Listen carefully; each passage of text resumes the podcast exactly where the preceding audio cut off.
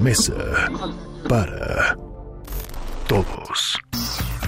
En Mesa para todos, Ezra Shabot. Bueno, entre crisis por los migrantes en la frontera sur, por las medicinas en buena parte del país, en el sector salud, más lo que se ha acumulado que no es poco, el coronavirus. Vaya que hay temas para hacer el corte de caja este viernes. Esra, qué gusto saludarte. ¿Cómo estás, Esra Chabot? Muy buenas tardes.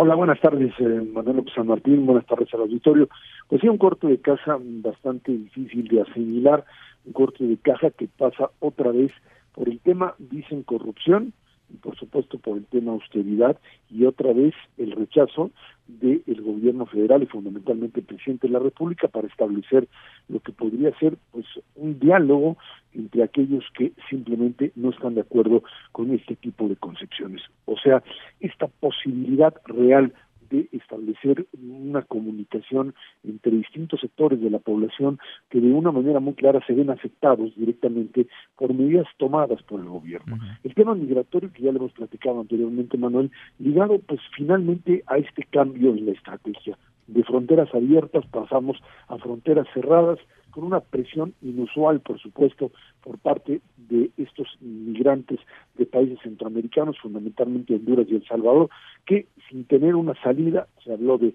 sus grandes programas que se iban a instrumentar a partir de la cooperación entre México y Estados Unidos, lo que por supuesto no ha existido, ha sido solamente pues, un negocio más de salida de esos que se hacen allá en la diplomacia, fundamentalmente con Trump, que es eh, muy hábil para ello y que pues ha provocado en los últimos meses estas oleadas de migrantes que para México son un problema, un verdadero dolor de cabeza. Y para ello pues no tienes otra más que esta Guardia Nacional que se ve rebasada y que pues obviamente ante esta presión tiene que ejercer estos mecanismos de rechazo que no son bien vistos, por supuesto, por aquellos defensores de derechos humanos que funcionan a la par, por supuesto, de una Comisión Nacional de Derechos Humanos ahora ya inexistente. Esto ha sido, sin duda alguna, un elemento muy, muy difícil de manejar para un gobierno de izquierda porque pues lo que era originalmente una política de puertas abiertas se ha convertido prácticamente en un muro. En decir, bueno, pues tengo ofertas de trabajo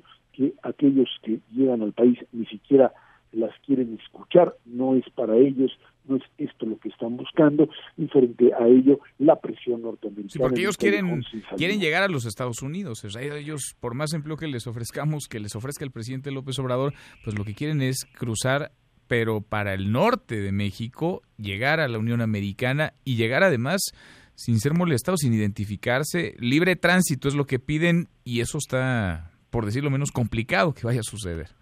Sin duda alguna, lo que pasa es que cuando tú llegas a una conclusión de esta naturaleza, en el sentido de que no tienes salida sino cerrar la frontera, entonces tienes que, pues, eh, por supuesto, llegar a acuerdos con los países que expulsan a los migrantes, así como Estados Unidos finalmente le dijo a México, por aquí no van a entrar y a ver cómo le haces, pues el tema es un tema en donde Honduras y El Salvador, yo entiendo que pues tienen ahí eh,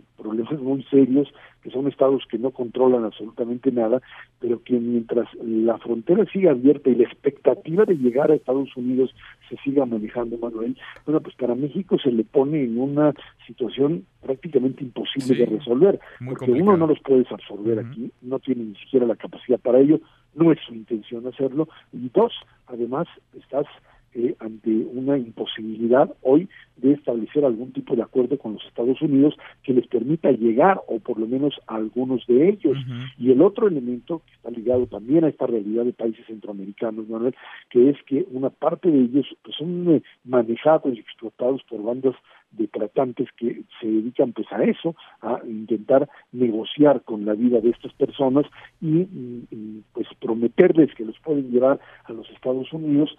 sabiendo muy bien que esto pues simplemente no puede suceder o que les puede costar hasta la vida. es una tragedia a nivel internacional, que es algo similar a lo que le ocurre a los migrantes africanos norafricanos que tratan de llegar a Europa. Muy complicado, aunque nos decían hace unos minutos eh, de la canciller, el subsecretario para América Latina y Caribe, no hay un solo lesionado, ¿eh? no hay nadie que haya recibido atención médica, que haya requerido hospitalización. Es decir, son imágenes muy duras que se han viralizado, pero pues ahí está el, balance, ¿no? Y es lo que dice el presidente López Obrador hoy en la mañana. Dice, a ver, yo no he visto represión, como si la acusó, nos lo decía hace unos minutos también Porfirio Muñoz Ledo, salvaje, brutal, represión. Es la, otra crisis pasa por los medicamentos. Una película que ya vimos, que ya hemos platicado incluso, no hay medicinas, salen los papás, llegan las medicinas, se pone un parche y al rato nos volvemos a encontrar en otra crisis muy similar a esta. Pues es que esto tiene que ver otra vez con el tema de desconocer cómo funciona este tipo de mercado. Yo insisto, si se habla de corrupción, pues habría que tener, primero que nada, ya a un año de haber detectado el problema, pues a estas empresas o a aquellos funcionarios que estaban coludidos con ellos, pues por lo menos acusaciones reales, concretas,